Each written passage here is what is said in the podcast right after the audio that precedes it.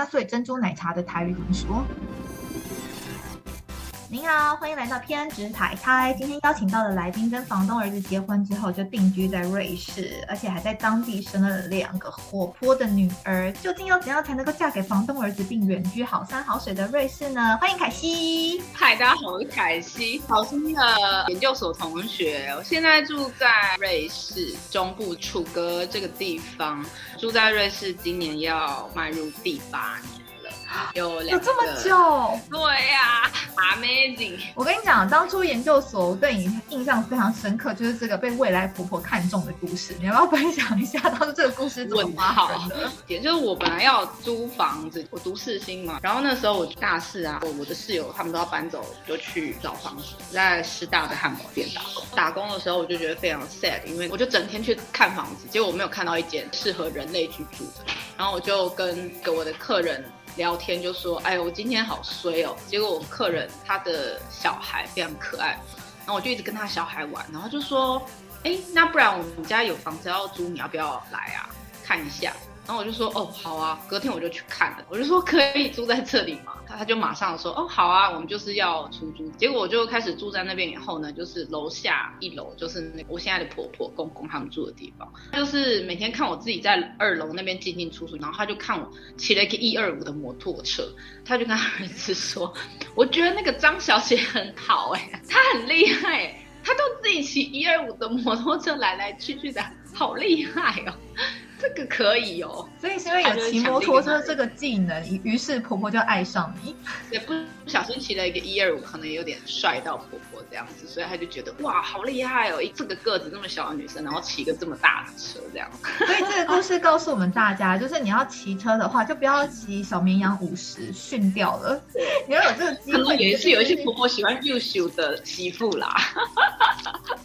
个人是比较粗犷派的那个路线。对，瑞士留学的台湾人多吗？我先生他是来这边念博班，所以呃，我们大部分接触到的就是硕博班的学生，他们会有一个呃台湾的学生会，类似那种。那大概人数就是十个，上上下下加起来，可能学长学姐同一个时期大约十位。大学的话，就可能是二十位。所以每一年进来的新生。你可以想象，大概是个位数。这边相对于美语系的国家来说，台湾人是比较少的，这是真的。可是我觉得这样的好处是，大家会比较有一种团结的感觉吧。台湾人跟台湾人之间，因为大应该都彼此会更认识，对不对？也没有哎，啊不是，有 吗？互相伤害是不是？你要你要讲这样的故事也可以。说完全没有，但是这边的课业非常的重，大家的科系。比较分歧。哦，哎，对，问一下你老公是念什么科系吗？或者说那边比较热门的科系是念 A K 哈，就是他是念苏黎世理工的化学系，就是他们只有两三间的国立大学，苏黎世联邦理工跟洛桑联邦理工的两间国立大学，所以他们这边的教育方法不是鼓励每个人都去上大学受高等教育，因为他们的计时体系这边非常的强，而且他们呃配给的薪水，而且在社会的地位也是不差。所以他们不是每个人都会去上高等教育，或者是不是每个家庭都会 push 小孩去做这件事情，所以他们的工作是蛮平均的，相对来说。有这个，我有在电视上看过。可是我觉得这个理念是比较完整的，以教育的角度来讲，这本来就是为什么大家都要去念大学。有时候很常常那种大学生念出来，然后就发现，哎，做一个完全不相干的工作，这很常见啊。对，所以我还蛮喜欢这里的一部分的原因，就是它其实是。适才在他们那个幼稚园或者是国小、高中的时候，他们其实就用很多的方式去让你接触很多不同的职业，所以你会有很多认识对不同的职业。他们的技职体系这个部分的训练跟他们的实习的制度也非常的久远，所以当小孩要去选这个制度的时候，哎，家长也不会觉得说，哎呦这个不好，以后赚不到钱。就他们这个部分是非常贵，这边的人工非常的贵，所以他们同样得到。的这个薪水是非常好，这个我才是觉得说是一个社会应该有样子，就是比较平均。对，你这样子讲的，好像你还蛮喜欢瑞士，所以你是有打算要在那边继续长居是吗？因为你都已经待八年了。不如凑够十年，对啊，就是反正下一个八年应该也很快吧。对我们蛮喜欢瑞士，我应该会尽可能的待在这里。一方面是小孩的教育考量，另外一方面是先生他的工作取向，然后另外一个我自己的话，我觉得这边对于人格的养成啊，以及整个环境还有他们的价值观，我觉得是跟我自己比较理想中的状态比较接近。当然，他们还是有那种很不好的事情。所以比很不好的事情，可以举个例吗？呃，歧视这个部分一定会有啦。怎么说呢？他们比较保守，应该说他们的步调、接受新的资讯跟新的知识、太旧换新的能力比较低，他们很难接受新的朋友、新的事情。这个部分你就会觉得是有一点点，哈，为什么有一点那种呃顽固？那呃，如果想说要去瑞士那边留学的话，他们有那种语言的要求吗？这个就是很神奇，就是我先生之前他本来都是申请呃美语系的国家，然后后来他知道这个机会以后，他调查了一下，才发现说，哦，原来瑞士联邦理工那个 ETH 他们。在硕博班的这个阶段的时候，是只要用英文。其实你的英文能力，你有写作跟讲话的能力的话，教授接受的话，其实你是可以就直接来就读。可是，在大学部，因为他们就是全部是德文授课，我们在德语区嘛，所以它是德文授课。如果你在法语区的话，就是法文授课，基本上都要 C one，就是他们分三个 level，A、B、C 这样子，然后你要 C one。你才可以申请，其实蛮难的。大学，因为我那时候有去交换学生，然后有去法国，发现身边能够到 C one 的同学，他们的语言程度其实要很厉害，基本上是跟法国人聊天没有什么太大问题。当然可能没有办法像法国人就一问一答超级对答如流，但是沟通上可能你百分之七八十是，对啊，对对对对对。然后因为瑞士它也有一个方言分，就是它虽然是讲德文，但是彼此之间的聊天有点像是呃，我们有时候遇到一些熟的人就会讲台语，可是每个地方的台语不一样，或每个地方的客语不一样，所以他们会有他们自己的方言叫做瑞士德文。那那所以他们是在上课的时候，他们是用德国的那种德文。他们在授课有文字的时候，可是他们私底下聊天或老师有时候很开心，他们就直接切成瑞士德文。外地来的朋友们就整个压听嘞，不不只是我们本来不会德文的人，就是他们甚至本来住在不同地区的人，可能都不一定听得懂老师讲话。所以这个是会一个呃比较挑战的。对，好，那你觉得去瑞士那边工作台湾人，现在在你身边的朋友，他们基本上过得怎么样？都还健在，不是啦。然后你平常也有在念故事，就是跟小朋友念故事，我超喜欢。呃，念故事，大部分接触到的台湾人是。太太太太他们会留在这边的原因，大部分两三个。第一个就是本来就在这边念书，然后嫁给这边的先生的，不一定是瑞士人，但是嫁给这边的先生居住在这边。第二个就是他本来没有在这边念书，他可能在别的地方认识了瑞士的先生，然后搬过来的。对，然后第三个就是他在台湾自己非常的认真，然后找到这边的工作，从台湾直接移植到这边，就是等于说他整个成长经历。念念书都在台湾。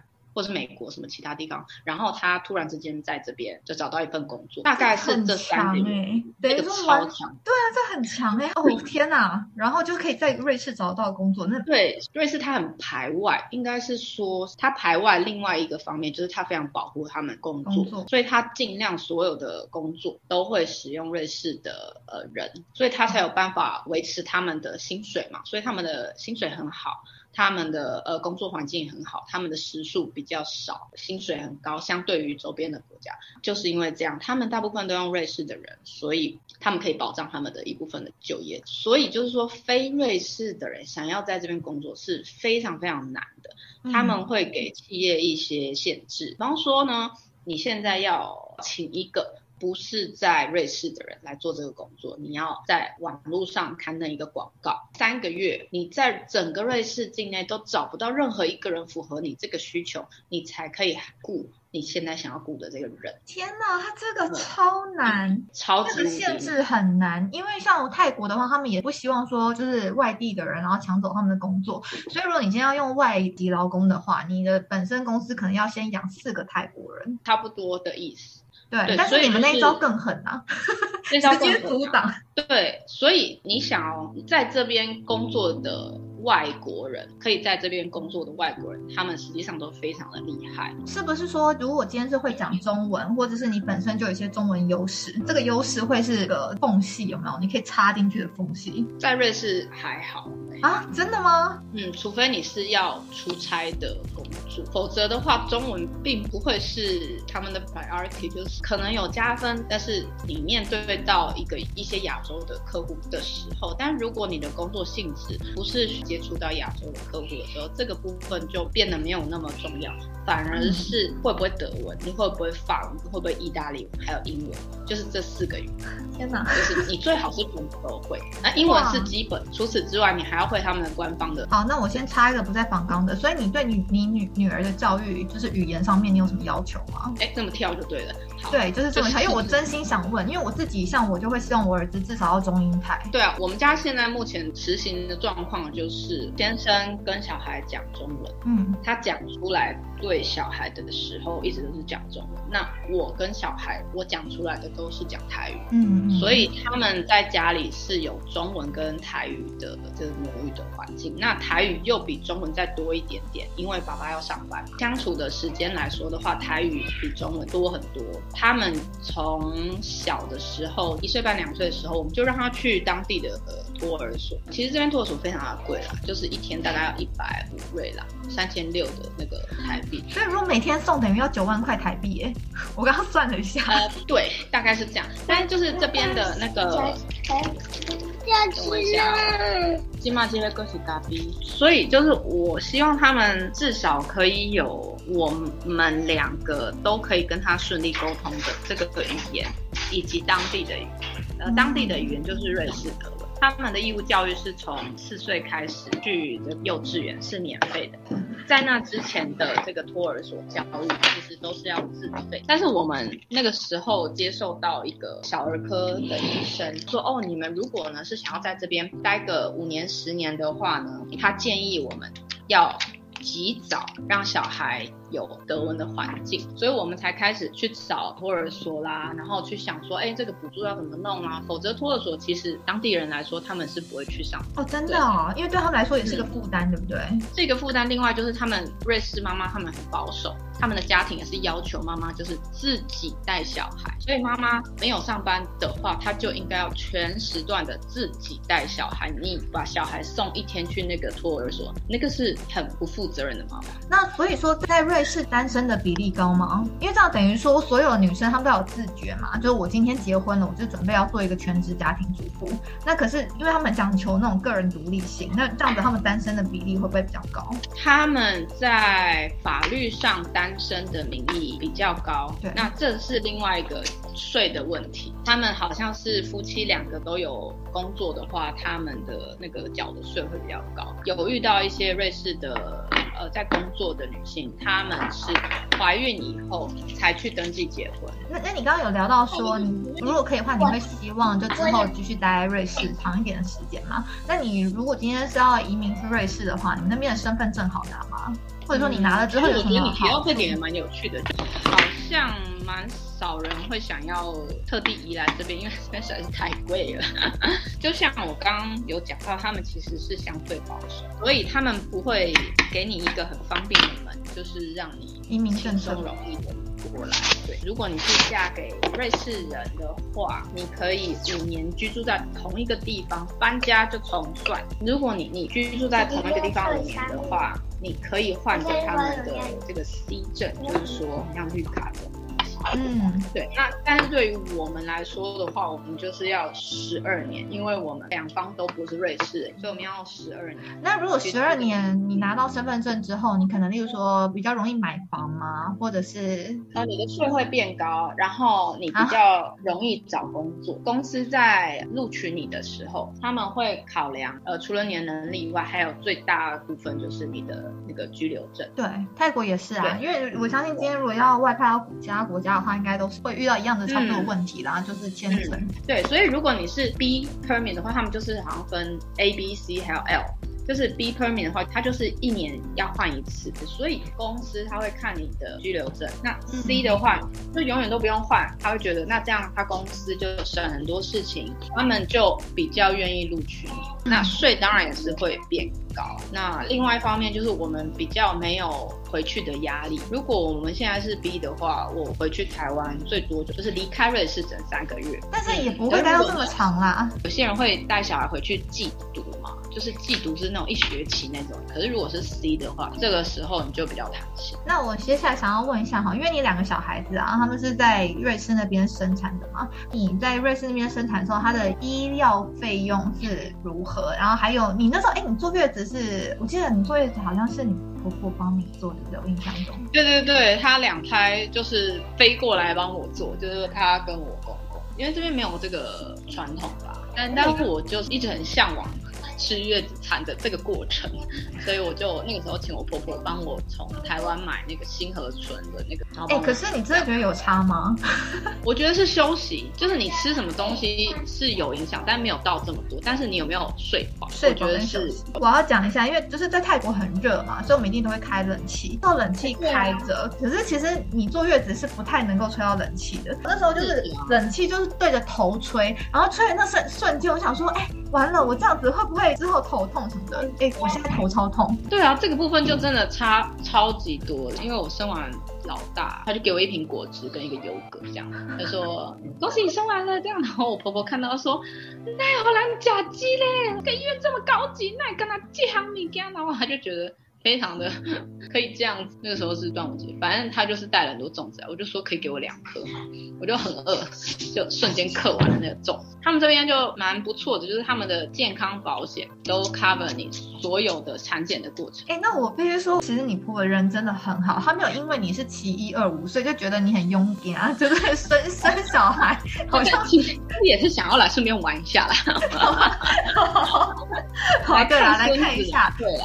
这边的产检，它其实是全部给付的。好，那我这边要插播一下呃网友的留言啊，他们说介绍来宾的部分呢太浅了，应该多介绍他们的个性，这样听众会比较有共鸣感。好的，你们的留言还有关心我都收到了，并且在前几集当中都有稍微做一些调整。那之后如果有任何的建言的话，欢迎再指教哦。那我们继续接回来我们的瑞士。我一开始来这边要要生的时候，其实有点担心，因为你就是有台湾的啊怎么样检查那种想象嘛。那这边他相对来说检查很少，他觉得不必要造成你紧张的，他就不会告诉你，嗯，给你很多的资讯，然后让你很紧张。就是说他们会帮你做初步的检查，那你实际上有这个状况的时候，他才会说，哦，那我们接下来应该要安排什么样的检查？那我觉得这样是蛮好，因为你在第一胎的时候，其实你又在国外，然后你需要知道很多资讯，你就会很紧张啊。你觉得你在那边有认识一些当地的瑞士人吗？那他们普遍来讲个性是怎么样？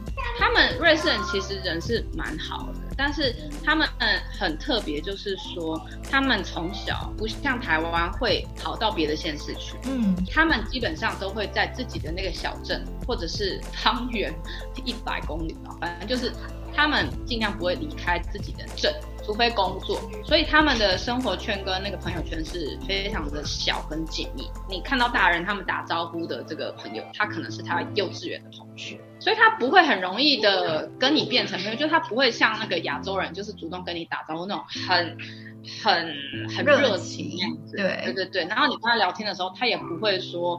啊，第一天就找你去他们家做，或者是就是很热情跟你聊天，不会的，他们是观察你非常的久，非常久，非常久以后呢，他们才慢慢的跟你变成朋友。但他们一旦跟你变成朋友，他们就会非常的关心。哇，对哦，所以所以那跟泰国人有点相反，泰国人就是他们基本上呃还算过于热情，是不是？对，他们是热情的人这样子。像我们邻居就是不时也会来，就是跟我们稍微聊个天呐、然后就是打个招呼这样子。但是其实也一样啦，对你要真的打真的打入那种像是纯泰国人的圈子，我觉得好像也不是这么容易。可能我啦，因为我就真的有语言隔阂，不要再逼我了。没有，我也有语言隔阂啊。对，所以他们就是一开始的时候，好险有小宝宝，就是他们非常喜欢小孩的国家，所以我觉得很幸运。你有小孩在这边的时候，他们在路上的行人都会跟你打招呼，或者是你去每一个店，你可能去一个药局，然后你在结账的时候，药局的阿姨就会拿一个小糖果或者是小玩具、小贴纸，哇，你要不要？你就会觉得说啊，因为你有小孩，所以你其实可以比较容易跟人家有一些连接。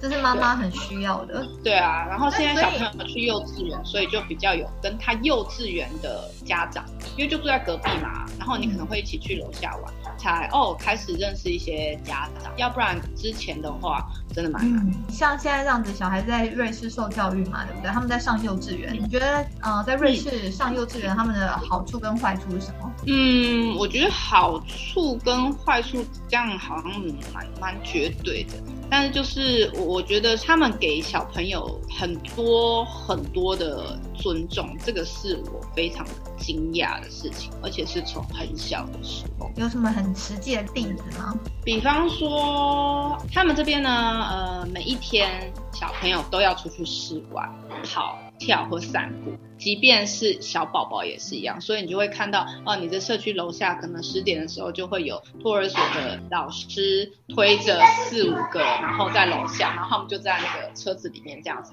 推出来，就想说，就是到底推出来干嘛？后来才会发现说，哦，其实他们每一天接触这个自然的环境，然后看到云啊，然后看到旁边的施工的车，对他们的刺激是非常的大的。当然也是会遇到那种小朋友真的是闹脾气不想出去，或者是太累，那那个时候怎么办呢？他们就会让他一个人，然后请一个老师陪伴他，就在托儿所。嗯台湾不会吧？全部要去就去啊，没有那种你一个人要干嘛的，怎么可能会有你一个人要干嘛就干嘛？对亚洲的教育好像就是比较注重团体这件事情。那这边我觉得他们就是很有个体性，像是小朋友他们出去玩，他们有一个呃 playground，就是他们有公园，老师不会管你要玩什么，他就是在旁边看，每个小孩去选择他自己要玩什么东西。这是不是有点那个蒙特梭利教育法的概念？呃，我觉得他广义上面应该是他们整个教育体系就是会尽量让小孩自己选择他们想要做的事情。但我是同意这件事的、因为我觉得你看你长大，我觉得有没有自信是来自于选择，就是你有没有选择。如果你今天是一个有很多选择的人，你自然而然就会比较有自信，然后也希望你不是被选择的那一个人吧。对啊，但但是这个东西你不会觉得从小孩的时候就让他做这件事情，你就会觉得说，我觉得你可以选择的时候，你再选择就好了。对但，是我来到这边的时候，就是觉得这个观念很不一样，所以才觉得说，哦，原来我们习惯的可能并不是最适合孩子，对，嗯所以我就觉得他们是很尊重孩子，但他不是说无条件的尊重，是有有条件的尊重。然后他们很亲近大自然，他们甚至大一点的时候，三岁，他们可能早上整个早上都整个带去森林、欸，在森林吃点心，在森林玩，然后睡午觉，睡午觉，下雨哦，睡午觉。想说你们怎么做到？那搭一个棚子，那就是小时候就在那边露营的概念啊。就是真的啊，所以他们是非常习惯亲近自然。我觉得这也是为什么瑞士他们的山保持的非常的好，他们的人非常的喜爱山。对，从小教育观念就被灌在里面，这样子对啊。重要所。以我觉得真的有差，他们从小就让森林跟山变得很好玩，慢慢大的时候，这个东西对他来说不陌生，他会自然而然就会去。我觉得这个部分跟台湾差最多，山就是只有卡拉 OK 跟泡茶山产店，没有了。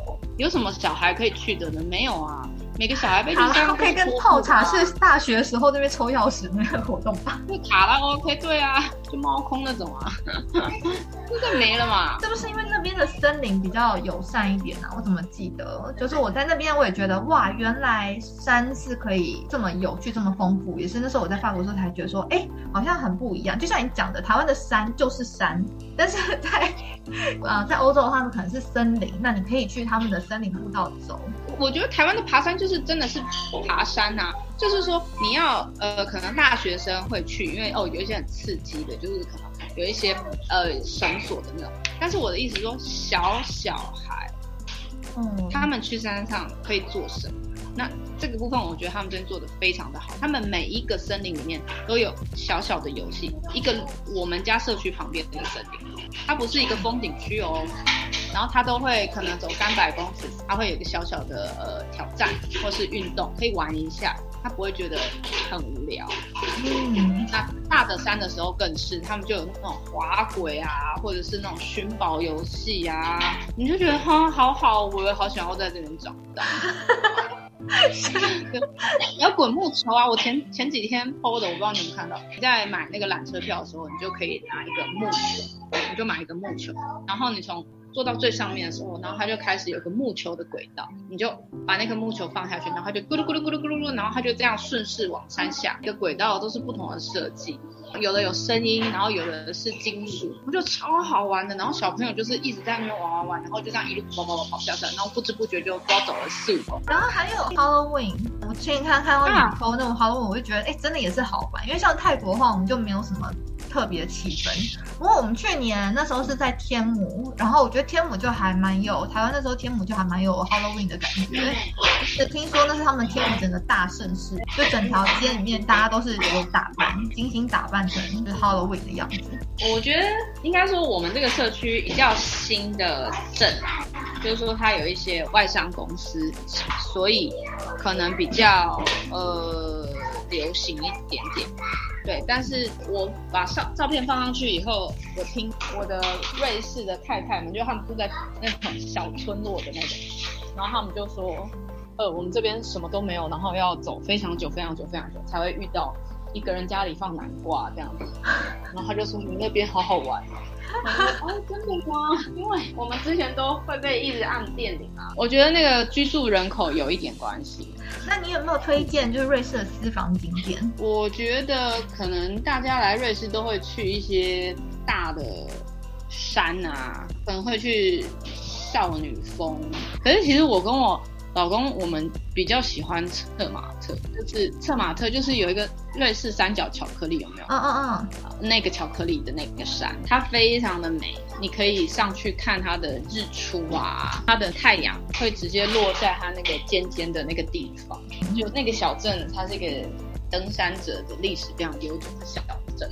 所以我们都很喜欢那边这样，而且它就算是给那种登山者去去爬的那那种山，它在一到火车站的时候呢，它也有一个超大的推广超大的，所以它每一个地方它其实都有把小孩考量进去，我觉得这个是非常好的。然后还有一个地方叫做 Stutz。它就是也是一个很酷的这个缆车，它是圆筒形状的，它就是像很多粘在一起的球这样，然后它就是可能上升大概有八十几度哦，将近垂直，然后这样子啊拉上去这样，然后你在下面看的时候，你觉得天哪，好可怕哦，超陡的。可是呢，就觉得还好。可是它的它的车厢设计，你就是不得不佩服他们瑞士的缆车的设计，他们真的非常的厉害。你坐在里面的时候。你不会觉得有任何抖的感觉，因为那个车厢是会这样子，它是水平。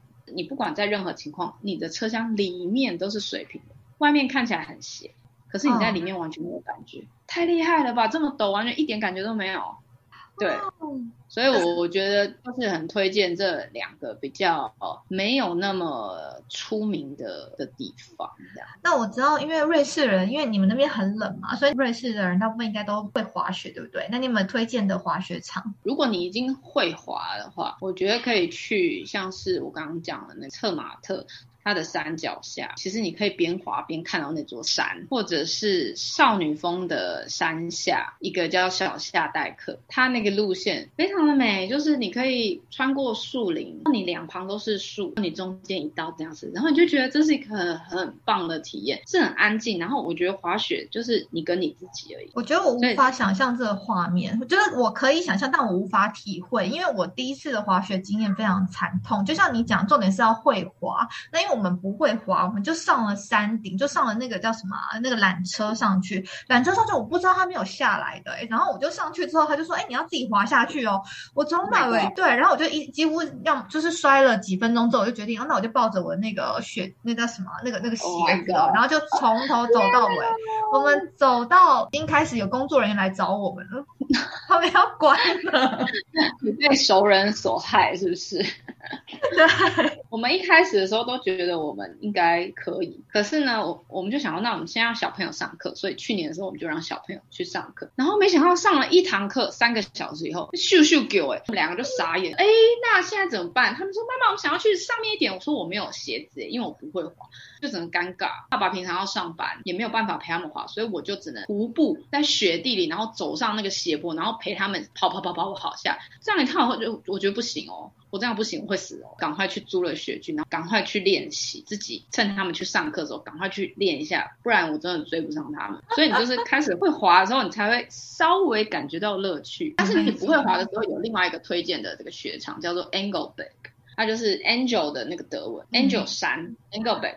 那个地方就是，呃，我觉得比较适合初学者。它有滑雪学校，滑雪学校就是你到现场，你可以请教练，或者是你前一天打电话预约请教练。然后有私人的，有大班的，然后有小班的三四个人，有大班的十几个人，也有妈妈跟小孩的，他们叫做 Mookie Mookie Ski，妈妈跟小孩一起学，爸爸跟小孩一起学。他们有各种 package，所以我觉得 angle bag 它就是很适合初学者。它有很缓的坡，然后有很多可爱的图案，然后有一些柱子在那边装在那边，然后让你可以练习转弯等等的，所以是一个。非常好建立自信心的地方，好可以，这是一个那个上山下海的行程，就是下下海在泰国啦，上山是在瑞士、欧洲那种地方可以跑的地方。丢丢丢丢丢，有没有对于就是想要在啊国外创业啊，或者在国外生活的听众朋友，你有觉得他们应该保持什么样的心态，或者有什么建议可以给他们吗？这是我们最后一题，那因为我等一下要赶着去陪我儿子游泳这样，所以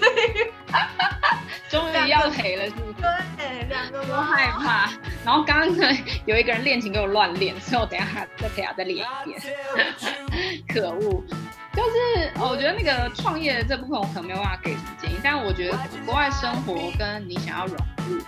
呃，应该就是你一定要非常有弹性，你要加强你自己自身的文化。我觉得你要慢慢的借由你想要跟别人分享台湾，或者是介绍你自己是谁，表现出你自己是谁，你要更加强自身文化的部分。所以像我就是不会讲，我会跟小孩讲台语，所以别人说哦你从哪里来？我说我从台湾。他说哦那你讲台语了？我说对。可是其实这个这么简单的一个对话，很多人都做不到啊。就是你从台湾来，对，但是你讲台语吗？哎，没有，我讲曼德林，所以我我觉得并不是说每个人一定要学台语。我的意思是说，你有很多的方面可以加强你自身的文化，但是我觉得一定要够强，你才能够呃有你自己独特的地方，更能融入当地。我觉得那个才能持久，就是说你可以在这个地方生根，不是像过水一样，就是来一个烫一个烫一个面这样子，你就你就走。这样子，我觉得这样也是很可惜。所以这样一定要有说，还是要对自己有更多的了解，不管是自己的成长背景啊，然后自己的文化，要自己要更加的去注意身边周遭发生的事情，然后你接下来要去拓展其他部分的时候，它才会有那种可容性会比较高，或者说你说就比较长久。对，应该是说持续跟台湾保持连接，各种方面。嗯嗯嗯，对。既然你都讲了，我就很想要问你说，那所以珍珠奶茶的台语怎么说？嗯，这是一个好问题。如果你硬翻的话呢，就是叫做金珠连得，但是这个非常的怪。但是其实珍珠的台语很久以前就有叫婚仪，婚姻哦，对啦，就是婚姻。哦，你可以说婚姻连得，婚姻连得可以，好，这这个答案可以我满意。过关。对，现在非常的流行。今天的分享就到这边，有个好消息要分享给大家。节目接下来计划会穿插一些全英文访谈的单元，毕竟我身边认识了不少住在海外优秀的音乐人。考量到如果只做中文访谈的节目是蛮局限的，不过我先声明哦，本身的英文并不是倍儿棒的那种，语法一定会错误连篇。如果你们听到很困惑的地方，麻烦请自己去查字典，毕竟我这边不是阿迪英语教学频道。如果你是喜欢用 Apple Podcast 来收听的话，而且呢，你喜欢我们偏执台拍这个节目，请直接五星好评给它按下去。但如果你是 Spotify 的使用者，不要以为这样就可以逃过一劫，你还是要按下追踪按钮。这个节目呢，主要是邀请一些长期居住在海外的人士，聊聊在国外创业或者是留学的小故事。哦，对了，不时我们也会有一些异国恋的主题，但毕竟和我一样爱聊私事的来宾就没有那么好找。或者是说，你们有想要推荐的来宾，可以到我的私区啊，我的什么私区？我的 IG 私讯留言给我。我的 IG 是 Pervia 点 Tai，在我的 IG 上我会分享一些跟音乐相关的影片，通常这些影片会再加上一些小故事，每支创作影片都会介于十到三十秒之间，希望能够增加观众对音乐的鉴赏能力。只是因为我刚开始设定的观众是在海外。所以我的影片是用英文制作的。如果对音乐有兴趣的朋友，或者是你们想要练练英文的话，欢迎在我的 IG 点下追踪按钮。拜拜。